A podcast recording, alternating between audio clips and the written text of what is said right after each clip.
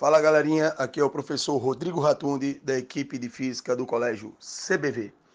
Vamos comentar a questão de número 29 do SSA 2. Essa questão traz para gente os conceitos básicos da calorimetria. A questão básica fala de um esmeril que vai amolar algumas ferramentas numa oficina e algumas centelhas são lançadas batendo na pessoa que está executando o ofício. Como o próprio enunciado diz, essas centelhas têm pouca massa e alta temperatura. E pede para que você avalie cada um dos itens, das proposições. Na primeira, ele fala sobre a capacidade térmica.